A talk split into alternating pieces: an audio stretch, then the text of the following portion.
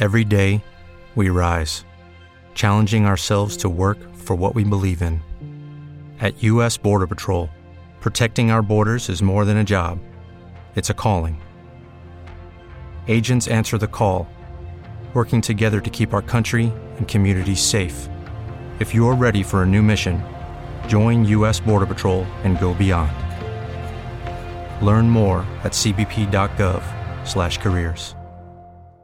Estamos en línea con el periodista Martín Cadenguiser de Infobae, autor de eh, su libro eterno de la deuda. Martín, ¿cómo te va? Antes que nada, saludamos. ¿Cómo andas, Carlos? Bien, yo, yo muy bien, muy bien.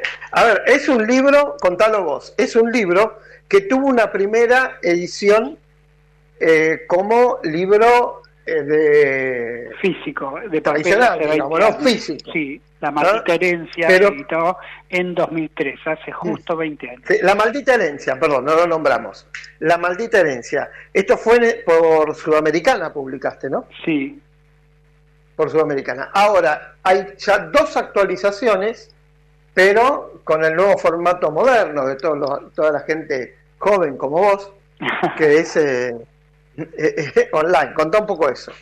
Claro, bueno, me, me pareció interesante, como, como vos decís, ir actualizándolo y, el formato digital lo que te permite justamente es la flexibilidad de, ir echándole capítulos y ahora por la plataforma Baja Libros, cualquiera se lo puede descargar, importante aquí gratis, en forma gratuita, este, y ver la historia de la deuda desde 1976 hasta el año pasado inclusive, hasta 2022. O sea que, que es un raconto interesante y para mí lo, lo, más interesante que tuvo fue que pude hablar con los protagonistas, desde Martínez de Oz hasta, bueno, el último que fue Martín Guzmán, el primer tramo de Sergio Massa, este, con todos ellos y con banqueros centrales, más los negociadores en el exterior, y contar un poco la negociación desde la perspectiva de ellos, ¿no? Mm. O sea que tenés hasta el 2022, tenés el acuerdo con el Fondo Monetario también adentro. Sí, efectivamente, los inicios, acuérdate que el acuerdo se firma en marzo, este, así que los inicios y, un poco cuál fue la discusión. Y para mí lo más interesante de, recurrir a la historia, eh, por un lado es un poco deprimente, porque uno dice, ¿por qué vas a editar un libro 20 años después sobre el mismo tema? Un poco deprimente por un lado saber que un tema como este sigue vigente cuando probablemente en muchos otros países no seguiría vigente este problema y acá al igual que la inflación y que otros problemas sigue muy vigente ¿no?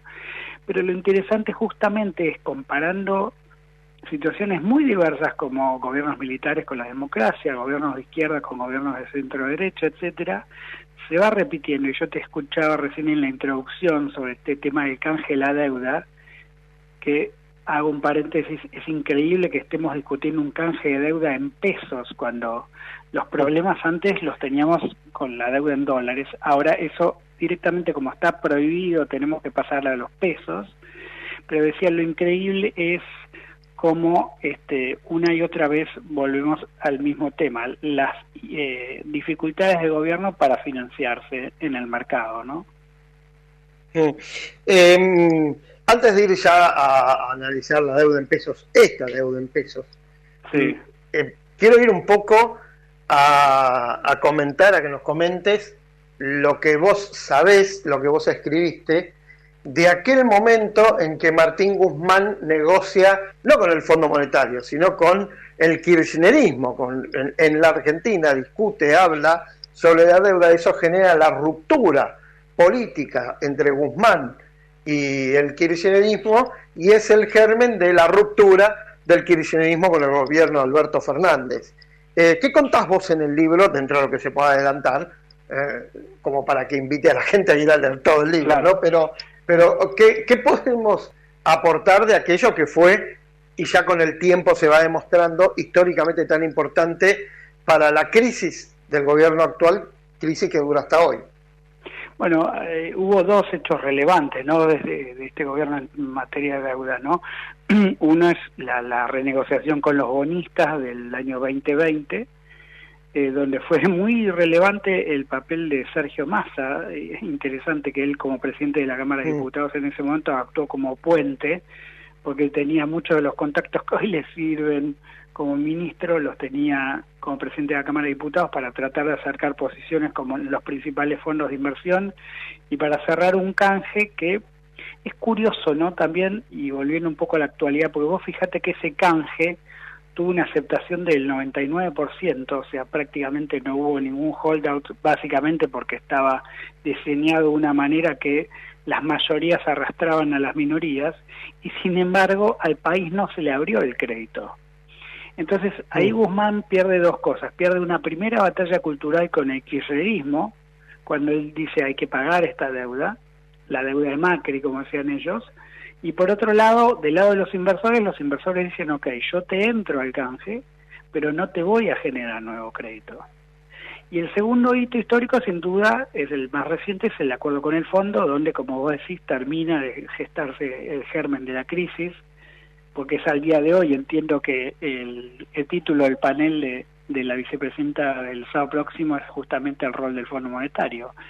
Eh, ahora, digamos, yo en esto déjame eh, poner la suspicacia que tenemos todos los periodistas. Eh, vos y yo sabemos que ese acuerdo de marzo del año pasado jamás se hubiera firmado sin la anuencia de la doctora Cristina Fernández de Kirchner. Por lo tanto, todas las protestas y chillidos ex tanto en el Congreso como en los medios, digo, yo la verdad que no me resulta muy creíbles en la medida que, de nuevo, si Cristina decía no hay acuerdo, yo creo que el gobierno no firmaba ningún acuerdo. Mm. Em, bueno, vamos a sacar el tiempo. Vos lo nombrabas a Sergio Massa como presidente de la Cámara de Diputados en aquel momento, que negocia incluso hasta con la coalición cívica para, que, para aprobar el, el, acuerdo con el fondo. Pero bueno, finalmente, ministro de Economía se encuentra eh, con una montaña de vencimiento de deuda en pesos y la situación que llega hasta hoy. 2023, vencimientos para algunos impagables, canje de deuda, con un bono muy polémico, el dual, muy criticado por la oposición, no sé si escuchaba van desde Melconian que dice eh, hay que pagarlo, es, algo habitual, es algo normal, y López Murphy que, que llama al default casi. ¿no? Eh, la primera pregunta es, ¿esto era evitable? ¿Era evitable que la Argentina tuviera que solucionar esta montaña en pesos?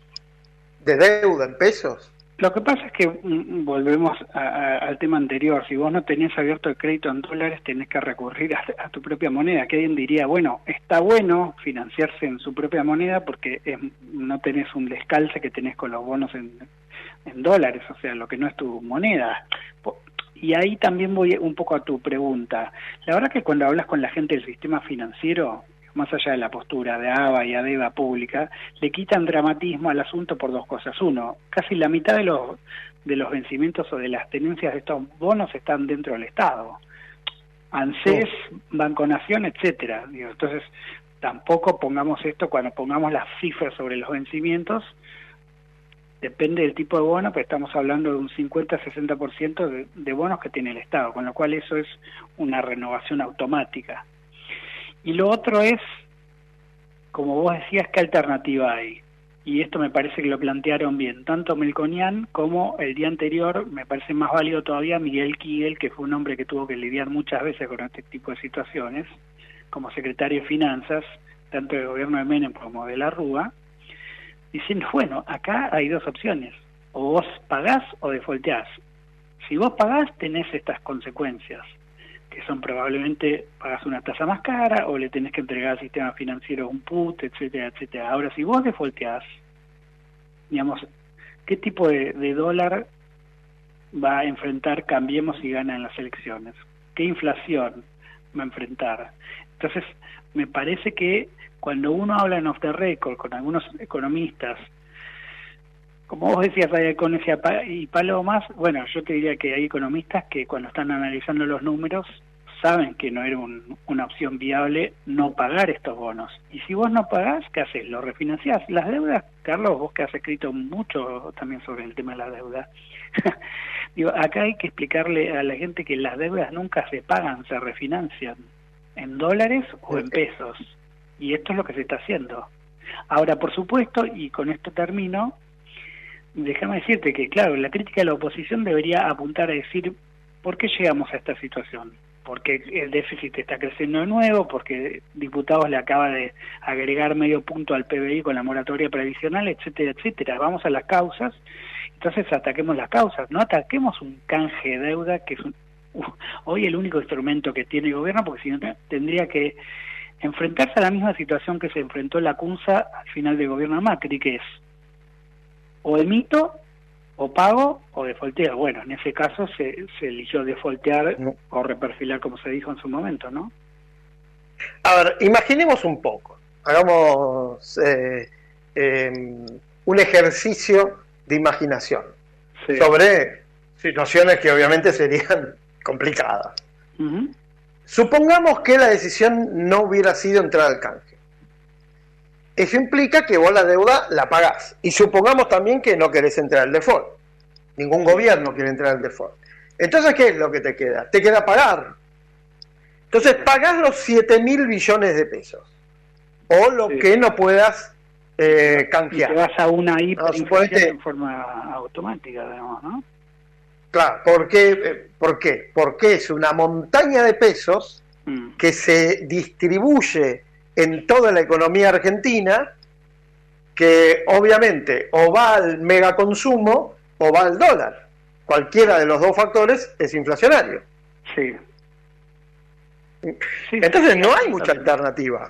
La, la verdad que no, por eso yo digo, y, es un problema adicional para nosotros los periodistas, analizar los discursos en un año electoral, inclusive gente técnica, digamos, ¿no? Porque finalmente en este mundo político de grieta, digamos, donde todo el mundo tiene que redoblar la apuesta, vos tenés que ver que los referentes económicos no solo hablan en clave técnica, sino también en clave en clave política sobre todo. Entonces, claramente gente que digamos, pensaría en otro contexto que la única opción hoy es el canje. Por supuesto, de nuevo, si vos querés salir a criticar las causas de por qué se llegó a esta situación en la cual la Argentina no tiene crédito externo, son muy válidas. ¿Por qué la Argentina desde el 2018 no puede salir al mercado cuando todo el resto de América Latina está saliendo al mercado? Bueno, esa sí es una pregunta. Entonces ahí lo que te tienes que preguntar y, y criticar son otras cosas. Ahora, dada esta situación, ¿Qué otra opción había? De foltear y bueno, yo creo que no es una opción, digamos. De hecho, déjame agregarte, vos hablaste de halcones y palomas, déjame agregarte un tercer grupo que por supuesto jamás se va a admitir públicamente, que es que algunos economistas intentaron acercar posiciones entre el gobierno y el equipo económico para ver si se podía llegar a hacer algún tipo de acuerdo tácito. Esto es, imagínate, por supuesto, jamás la, la foto va a existir, pero la Cunza y Massa sentados diciendo, bueno, estas son las opciones que tenemos sobre la mesa, estas son las soluciones y estos son los problemas. ¿Qué hacemos? ¿Qué aceptan ustedes? ¿Qué no aceptan? ¿Qué van a criticar? ¿Qué no van a criticar? Estas gestiones, Carlos, existieron y no llegaron a buen puerto. ¿Por qué no llegaron a buen puerto? Bueno, probablemente por esto que vos contás, pero las hubo. Sí, y te agrego un poco más las gestiones las hicieron en parte los banqueros o economistas que los banqueros quisieron que intervengan. Efectivamente. o sea, banqueros privados, ¿no? Sí, sí. Ahora, se da, se da algo curioso en las declaraciones, por ejemplo, de, de Javier Bolsico, que es el titular de ADEVA, los bancos privados de capital nacional, que está bien, obviamente tienen cierta relación con Sergio Massa, esto digámoslo también, ¿no? Pero que Bolsico salió a expresar una posición cercana a la de Melconian, cercana a la de Massa, calificando a economistas de Juntos por el Cambio como eh, bastante aventurero, para decirlo de alguna manera, cuando es curioso, porque a priori uno diría, bueno, los bancos están más cerca de Juntos por el Cambio. Sí, yo diría que, perdón si repito, digamos, los argumentos de los economistas en un año electoral hay que prestarles poca atención, digamos, ¿no? Porque la verdad que si vos mirás, inclusive economistas, la mayoría de los economistas del mercado, y que no quieren nada de este gobierno y que la mayoría de las cosas que hace este gobierno les parecen horribles, salieron un poco a expresar esto que estamos diciendo nosotros. Digamos, obviamente el canje era inevitable. Después vos podés eh, discutir, por supuesto, si el mejor instrumento era un bono al 2024 o al 2025, cuál es la tasa que vas a convalidar, etcétera, etcétera, cuyos detalles vamos a conocer hoy a la noche. Pero claramente el único instrumento disponible en un país sin crédito externo y que además vos mencionabas el germen de la crisis del año pasado, no nos, no nos olvidemos que lo que termina de hacer detonar esa crisis es que Martín Guzmán no puede colocar un bono en pesos. Cuando un gobierno no puede colocar un bono en su propia moneda, y esto llegó a la situación en la cual en julio del año pasado la mayoría de nosotros estaba pensando si este gobierno continuaba o no, uno, y número dos, si el país no caía efectivamente en una espiral hiperinflacionaria. Entonces, así de frágiles estamos, no es de esperar que en este momento surgiera otro instrumento. ¿Qué esperábamos? Que los inversores internacionales le dieran crédito a un gobierno que se está yendo y no.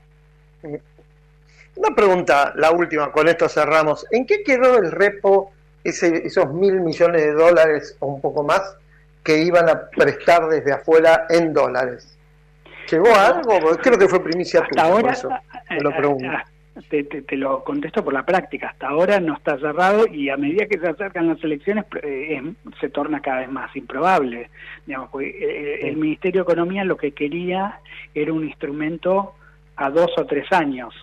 Y, y la verdad es que más allá de que algunos bancos que han trabajado con, con Sergio Massa estos años le pusieron mucho empeño a esto, como el Bank of America, por ejemplo, Mary Lynch, digamos, porque finalmente colocarle un bono a un gobierno siempre es un buen negocio, digamos, ¿no? Si vos sos un banco de inversión.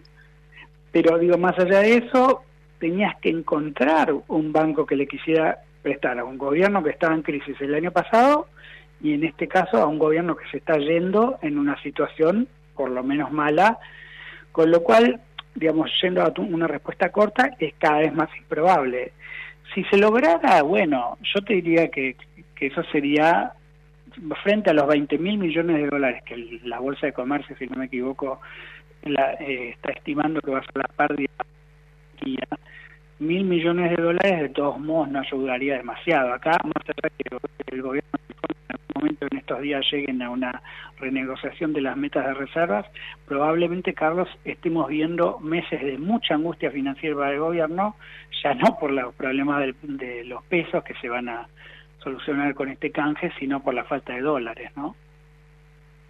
Perdón, vos lo nombraste, ya me, sumaste otro tema más, te he obligado a preguntarte, ¿por qué se demora el acuerdo con el fondo, la aprobación del 2022 y la nueva meta de reservas para este año?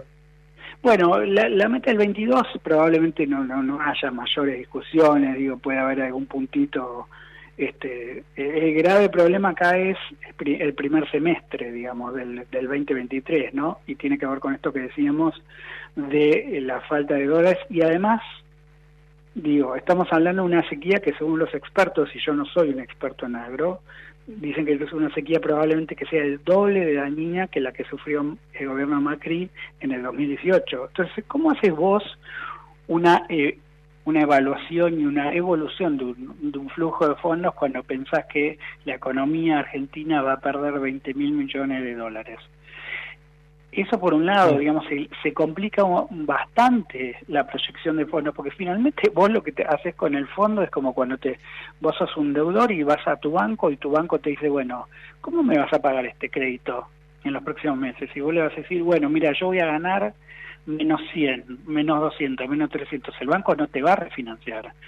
Entonces, quiero decir, vos al, banco le tenés que presentar un flujo de fondos personales y un flujo de ingresos personales para que el banco te diga, ok, te apruebo la refinanciación. Ese es el problema. El otro problema, que es colateral, pero que no es menor, es que el gobierno canchereó hace 10 días diciendo que esto ya estaba aprobado, que se había aprobado en el G20, y al fondo nunca le ha gustado que le operen las negociaciones a través de los medios. Mm. Por ahí alguien le dijo masa, ¿no? Dale, anunciar lo que tú estás. No digo Georgieva, ¿no? Por ahí alguien probable, es probable que, pero bueno, que funcionarios políticos lo hayan dicho y esto muestra una vez más y, nosotros que seguimos hace mucho eh, estos recovecos del Fondo Monetario, esto muestra una vez más que por más que vos tengas el aval de Joe Biden o antes de Donald Trump, eso no significa inmediatamente que vos tengas el aval del Fondo Monetario Internacional y menos que te aprueben una meta. Y déjame esta última anécdota en ese sentido, y vos la debes recordar bien. Macri siempre se vanaglorió de que él tenía el apoyo de Trump, que por eso consiguió el, el, acuerdo con el fondo. Sin embargo, sus peores discusiones fueron con el hombre de la Casa Blanca en el Fondo Monetario, que era David Lipton. Entonces, no siempre tener el aval del CEO de la compañía significa que el gerente financiero te va a dar lo que vos querés.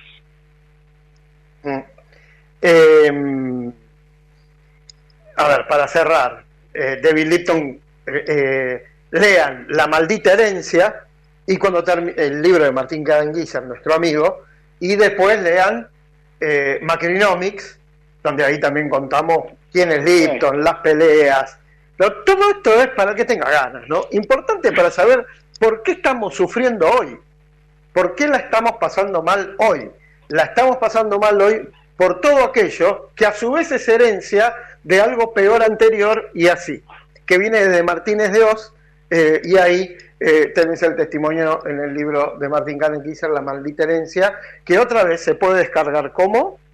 Se puede descargar gratis en la plataforma bajalibros.com.